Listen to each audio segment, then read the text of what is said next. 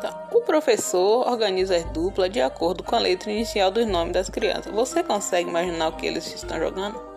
Ouça o professor, veja os sinais que ele vai mostrar que são usados nesta brincadeira.